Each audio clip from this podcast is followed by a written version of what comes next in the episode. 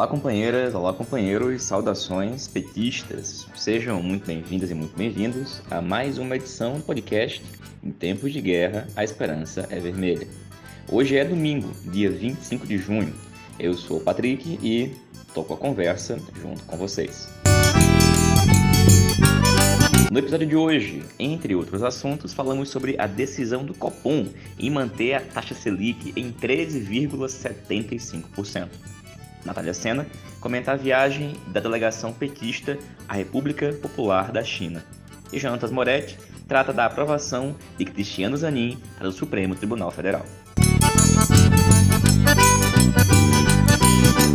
E pessoal, começamos a edição de hoje aqui do podcast falando da decisão do Comitê de Política Monetária, o Copom, reunido no dia 21 de junho, de manter a taxa básica de juros, a Selic, em 13,75%. Segundo o comunicado publicado pelo Copom, aspas, o ambiente externo se mantém adverso, ainda que com revisões positivas para o crescimento do ano.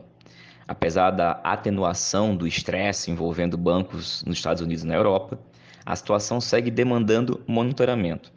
Os bancos centrais das principais economias permanecem determinados em promover a convergência das taxas de inflação para as suas metas, inclusive com a retomada de ciclos de elevação de juros em algumas economias, em um ambiente em que a inflação se mostra resiliente. Fecha aspas. Bom, esse parágrafo inicial do comunicado do Copom dá a senha e é a justificativa para o que vai ser dito mais na frente. Ou seja, diante de um ambiente em que algumas economias se deparam com a manutenção e a resiliência da inflação, algumas avaliam aumentar a taxa de juros. Acontece que no Brasil a situação é exatamente o contrário, é o oposto disso há uma queda da inflação. No entanto, eles argumentam a manutenção da taxa de juros. Inclusive, um dos exemplos que não é dito aqui é o dos Estados Unidos, em que no mês de maio o Banco Central Americano aumentou em 0,25% a taxa básica de juros. Além disso, não houve aumento e tudo que é dito é que não há perspectiva de um novo aumento da taxa básica de juros nos Estados Unidos em 2023. Segue o comunicado. Em relação ao cenário doméstico, o conjunto dos indicadores mais recentes de atividade econômica segue consistente com um cenário de desaceleração da economia nos próximos trimestres. O crescimento acima do esperado no primeiro trimestre refletiu principalmente o forte desempenho do setor agropecuário. Não obstante, o arrefecimento recente dos índices de inflação cheia ao consumidor antecipa-se uma elevação da inflação acumulada em 12 meses ao longo do segundo semestre. Ademais, diversas medidas de inflação subjacente seguem acima do intervalo compatível com o cumprimento da meta para a inflação. As expectativas de inflação para 2023 e 2024, apuradas pela pesquisa Focus, recuaram e encontram-se em torno de 5,1% e 4%, respectivamente.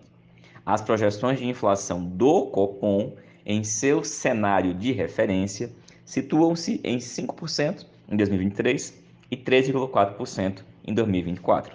As projeções para a inflação de preços administrados são de 9% em 2023 e 4,6% em 2024.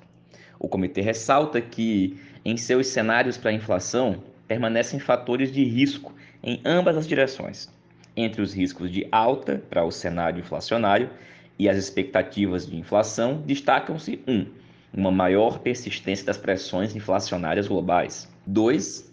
Alguma incerteza residual sobre o desenho final do arcabouço fiscal a ser aprovado pelo Congresso Nacional. E, de forma mais relevante, para a condução da política monetária, seus impactos sobre as expectativas para as trajetórias da dívida pública e da inflação e sobre os ativos de risco. E três, uma desancoragem maior ou mais duradoura das expectativas de inflação para prazos mais longos.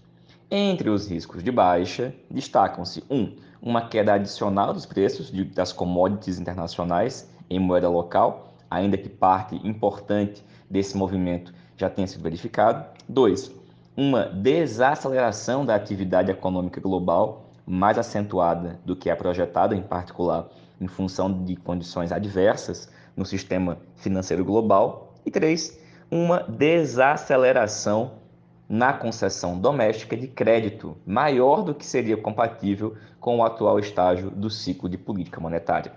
Considerando os cenários avaliados, o balanço de riscos e o amplo conjunto de informações disponíveis, o Copom decidiu manter a taxa básica de juros em 13,75% ao ano. E entende que essa decisão é compatível com a estratégia de convergência da inflação para o redor da meta ao longo do horizonte relevante que inclui o ano 2024, sem prejuízo de seu objetivo fundamental de assegurar a estabilidade de preços. Essa decisão também implica suavização das flutuações do nível de atividade econômica e fomento do pleno emprego. Fecha aspas. Bom, gente, como vocês percebem, trata-se de mais um comunicado cínico e muito mentiroso do Copom e do presidente do Banco Central, o senhor Roberto Campos Neto. Como disse inclusive o presidente Lula em declaração antes de embarcar para a Europa essa semana, é irracional o que está acontecendo, onde se tem uma taxa de 13,75% com inflação de 5%, como disse o próprio comunicado do Copom. Como disse o Lula, abre aspas, não se trata do governo ficar brigando com o Banco Central. Quem está brigando com o Banco Central hoje é a sociedade brasileira. Abre aspas, acho sinceramente que esse cidadão está jogando contra os interesses da economia brasileira. Fecha aspas. Exatamente isso.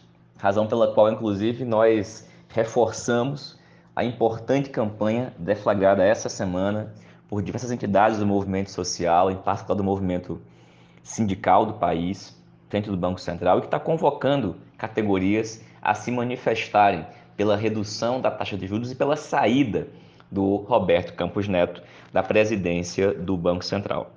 Vamos lembrar que ele, na presidência do Banco Central, é uma das armadilhas e heranças malditas deixadas pelo governo Bolsonaro. Uma legislação que foi aprovada durante o golpe concedeu a independência ao Banco Central uma independência suposta, porque na prática tornou o banco dependente e uma extensão dos interesses da especulação financeira. O Roberto Campos Neto foi nomeado pelo Bolsonaro e mantém uma política de juros que é absolutamente alucinada, que tem como único propósito transferir recursos para o setor financeiro. Por isso é preciso tomar todas as medidas legais e institucionais possíveis para que no prazo mais rápido possível se altere a diretoria do Banco Central começando, evidentemente, pela sua presidência, sob pena e risco de nós não conseguirmos adotar uma política de desenvolvimento com ampliação de bem-estar social no nosso país. Por isso que a gente apoia as críticas feitas pelo presidente Lula contra a política de juros e a gente conclama o PT a apoiar uma campanha nacional contra os juros altos, como já iniciaram alguns sindicatos, e também a favor de que os ricos paguem os impostos. Ao contrário do que disse o ministro da Fazenda, o companheiro Fernando Haddad, não se trata apenas de combater a sonegação e as isenções. É preciso criar impostos que gravem o patrimônio dos muito, muito ricos. Em especial no momento em que é preciso ampliar a capacidade de investimento do país, diante do dilema que está colocado em relação ao novo marco fiscal ou à nova política fiscal que está sendo aprovada também no Congresso Nacional. Sobre ela, segue a batalha. Essa semana, por 57 votos favoráveis e 17 contrários, o plenário do Senado Federal aprovou o relatório do senador Omar Aziz. Bom, esse texto aprovado no Senado, ele melhora, ou melhor, ele deixa menos ruim aquele texto aprovado na Câmara, o relatório do Cajado. Por exemplo, agora, no texto do Senado, foi retirado dos tetos colocados e das travas que o Cajado tinha colocado, por exemplo, o Fundo Constitucional do Distrito Federal, o Fundeb, gastos com ciência, tecnologia e inovação, todos esses foram tirados dos limites dos gastos impostos pelo novo arcabouço fiscal. Acontece que a mudança feita pelo Senado volta para apreciação da Câmara dos Deputados. E o Arthur Lira disse que vai votar o texto até o início do mês de julho, portanto, nas próximas semanas. Bom, além das mudanças, o relator Omar Aziz aceitou uma emenda que foi proposta pelo líder do governo, que permite que o governo use uma estimativa de inflação anual para ampliar o seu limite de gastos ainda na fase de elaboração da lei orçamentária anual. Essa é uma outra medida muito importante que dá condições do governo garantir investimentos. Mas tudo isso está pendente agora de votação na Câmara dos Deputados. E a gente insiste: é preciso, assim como na batalha pela redução da taxa de juros, pela saída do Campus Neto, que nós também façamos luta para que o novo marco fiscal, o novo arcabouço fiscal, seja melhorado.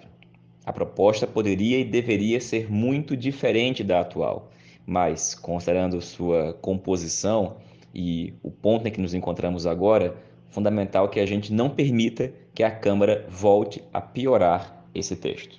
E dito isso, pessoal, a gente vai escutar agora mais uma opinião em relação a um dos temas importantes dessa semana, que foi a aprovação também no Senado Federal do advogado Cristiano Zanin para o Supremo Tribunal Federal.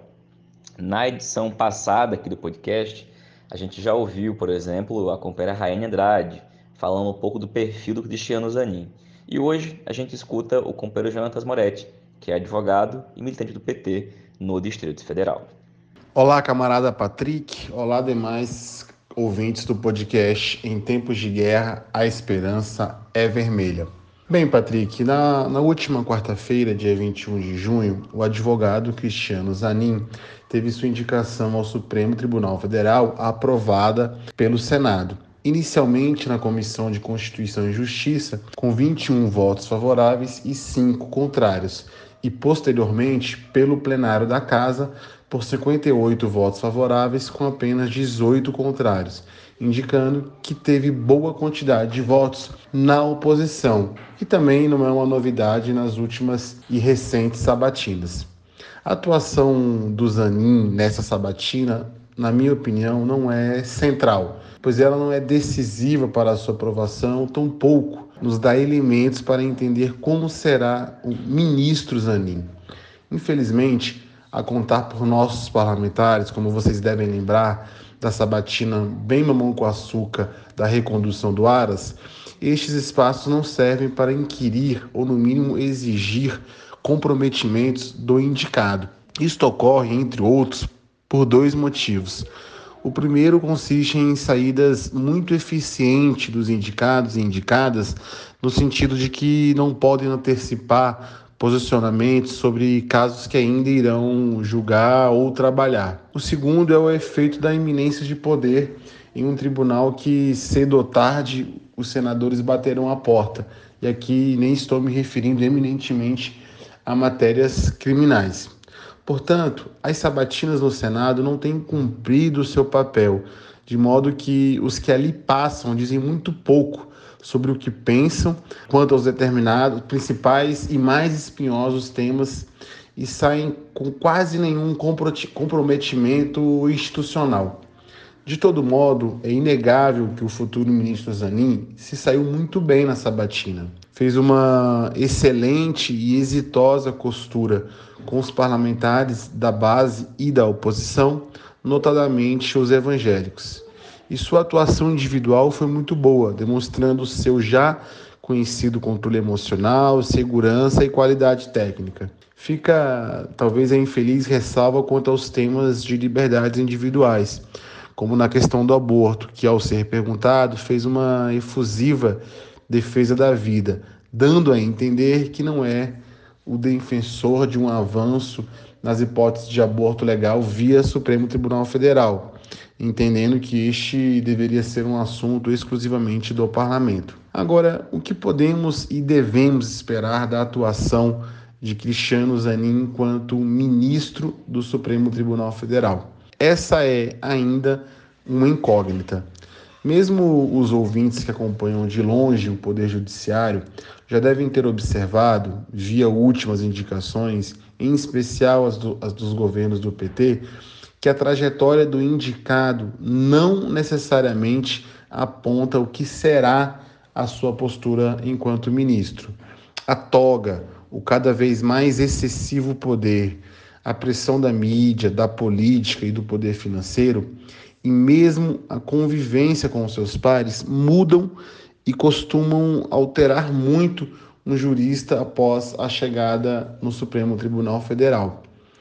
Sobre a trajetória do Zanin, ou o que pensa sobre os principais temas, a companheira Rayane já comentou muito bem em algumas edições passadas aqui do podcast. Com quem venho conversado no último período, tendo como parâmetro algumas posturas e as poucas declarações que deu, é possível caracterizar o Zanin como alguém muito próximo ao, do ponto de vista liberal no aspecto econômico, vide suas atuações profissionais, que antes e depois do Lula se concentrou no direito empresarial, como também por suas esparsas declarações sobre a reforma trabalhista, onde não é um de seus críticos.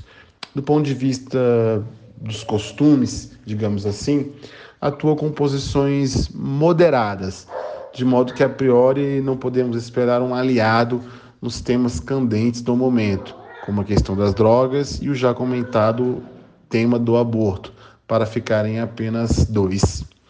Portanto, se o Zanin não é um histórico defensor do programa da esquerda e do PT, o que foi determinante para o presidente Lula o indicar?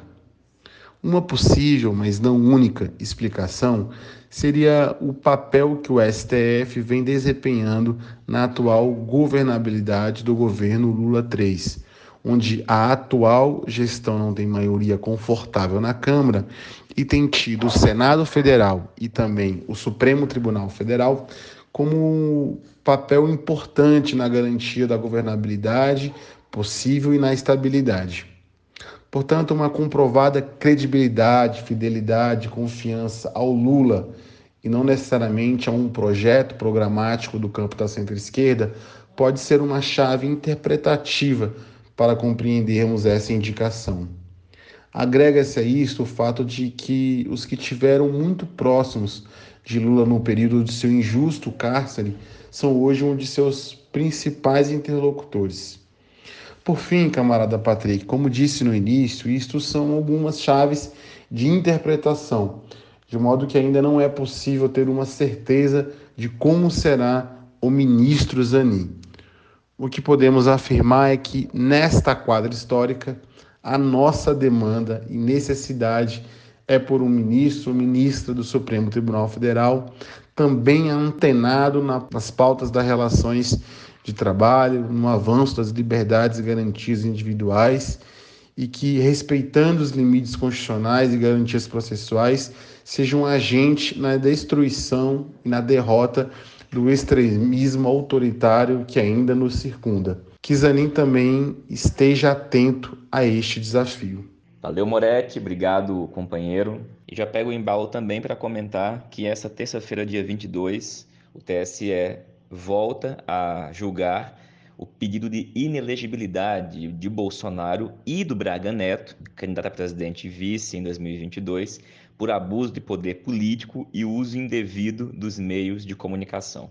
Como todo mundo viu, a, o julgamento foi iniciado na quinta, dia 22, quando o Corregedor-Geral de Justiça, o Benedito Gonçalves, leu o relatório que resume o caso na sessão também falaram os advogados, o MP eleitoral, e na próxima terça, dia 27, o TSE retoma a votação agora com o voto do relator e dos demais ministros. Muito importante acompanhar com atenção, em particular, não apenas pelos desdobramentos no campo jurídico, do que pode vir a significar uma inelegibilidade de Bolsonaro, mas as consequências políticas disso. Como vai se comportar e se movimentar a extrema-direita, qual vai ser a resposta que eles vão dar a uma possível condenação?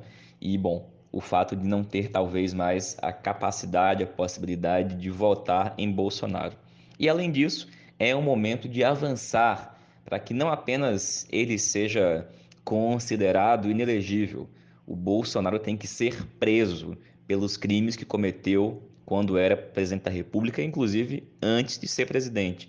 E além disso, todos aqueles que contribuíram para os crimes do seu governo, mais recentemente, inclusive, os atos terroristas do dia 8 de janeiro, todos esses têm que ser devidamente punidos. E essa semana é decisiva, por isso acompanhemos com muita atenção os desfechos da votação no TSE. E dito isso, a gente escuta agora a nossa companheira Natália de Sena Alves, integrante da Executiva Nacional do PT, que teve, junto com a delegação petista, visitando a República Popular da China.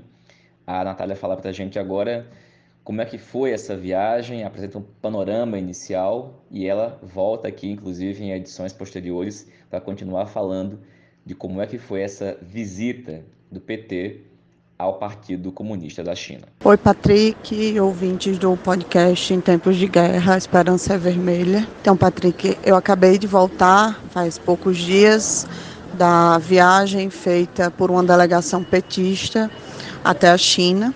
Né? A, a viagem foi feita a convite do Partido Comunista Chinês e faz parte das atividades previstas em um protocolo de cooperação que foi assinado em 2004 entre o PT e o PC chinês, no sentido de ter trocas, intercâmbios políticos entre os dois partidos. Então, essa delegação saiu do Brasil no dia 10 de junho, chegou na China no dia 12 e ficamos mais ou menos 10 dias viajando, sendo levados por dirigentes do Partido Comunista Chinês para conhecer algumas áreas de atuação do partido do governo da China. A delegação era composta por 20 pessoas, né, de, em sua maioria dirigentes, membros integrantes da Executiva Nacional, né? E viajou por três províncias da China, o que seria mais ou menos o equivalente a três estados, né, no nosso conceito do Brasil. Eu ainda vou fazer um informe aqui para o nosso podcast detalhado dessa viagem, mas só para adiantar, né, qual foi o roteiro que a gente fez. A gente fez, primeiro, é, chegamos em Pequim. Em Pequim tivemos reuniões políticas no departamento internacional do partido, onde se discutiu sobre a conjuntura internacional no que diz respeito à relação entre o Brasil e China e também aspectos geopolíticos que envolvem a conjuntura internacional, por exemplo, a questão dos BRICS, por exemplo, a questão da guerra Rússia e Ucrânia. Tivemos momentos junto ao partido no que diz respeito à formação política, então a gente conheceu a escola de formação política do Partido Comunista Chinês tivemos uma troca bem importante né, com eles sobre os métodos utilizados pela Escola de Formação Política de Quadros lá na China e também em Pequim, né, além, além de conhecer a Grande Muralha, né, de conhecer a Cidade Proibida, é, a gente também fez uma importante reunião com a presidenta Dilma, né, a presidenta Dilma que está morando na China e reuniu com a delegação petista para conversar, trocar impressões, análises sobre a situação da China e os aspectos mais importantes na relação entre os nossos dois governos e os nossos dois partidos. Depois da estada em Pequim, a gente passou alguns dias na província de Qinghai, que é a penúltima província menos desenvolvida da China. E o objetivo da viagem, né, dos dias que a gente passou nessa província, foi justamente conhecer as políticas do Partido Comunista Chinês em relação ao combate à pobreza e ao impulsionamento do desenvolvimento né, nos locais menos desenvolvidos. Então a gente conheceu experiências nesse sentido, né, de combate à fome, de combate à pobreza. Viajamos pelo interior da província, então de fato pudemos ver o grande investimento que o governo chinês vem fazendo em infraestrutura, em habitação, nos locais menos desenvolvidos. Né, e também pudemos ver uma experiência de uma usina de energia eólica e fotovoltaica bem interessante, bem grande e conhecer também um pouco do que eles estão fazendo e pensando acerca dessa questão energética com um viés ecológico. Por fim, a gente foi à cidade de Cantão, que é uma das cidades mais importantes da China, muito desenvolvida, né? Então conhecemos a experiência do que está sendo feito num local menos desenvolvido e também no outro extremo, digamos assim, o que está sendo feito num, num local mais desenvolvido. Em Cantão a gente conheceu uma experiência bem legal, bem interessante da atuação do Partido Comunista Chinês na base. Então fomos a um que poderia ser considerado um núcleo na, no nosso conceito petista, né? mas é bem mais, pelo menos a experiência que nos foi mostrada, né, bem mais presente, enfim, orgânica do que o que a gente é acostumado a ver hoje em dia em relação aos núcleos petistas. Né, conhecemos a experiência deles num bairro. Então, o partido que tem sede, que tem atividades próprias, que tem bastante atuação né, no que poderia ser é, considerado um bairro aqui no nosso conceito de Brasil. Então, conhecemos isso lá na cidade de Cantão e também nessa mesma província pudemos ter conversas interessantes com duas grandes empresas de tecnologia, né, que é a Huawei. Podemos dialogar um pouco sobre a questão do 5G, ver o que é está sendo feito, e também a BYD, que é da área de veículos elétricos. Então esse foi um resumo, né, um resumo panorâmico do roteiro que essa delegação petista fez nesses mais ou menos 10 dias que passamos na China e logo em seguida, na próxima semana, eu vou estar fazendo um relato mais detalhado de cada uma dessas visitas né, e com algumas impressões, opiniões políticas sobre o que é que foi visto lá na China. Valeu, Natália. Obrigado, companheira. E pessoal, essa foi mais uma edição podcast em tempos de guerra, A Esperança é Vermelha. A gente está publicando a edição hoje, domingo, e hoje à noite tem reunião da direção nacional da tendência petista Articulação de Esquerda. A resolução dessa reunião, bem como outras decisões, a gente comenta na nossa próxima edição. Saudações petistas, boa semana e até mais.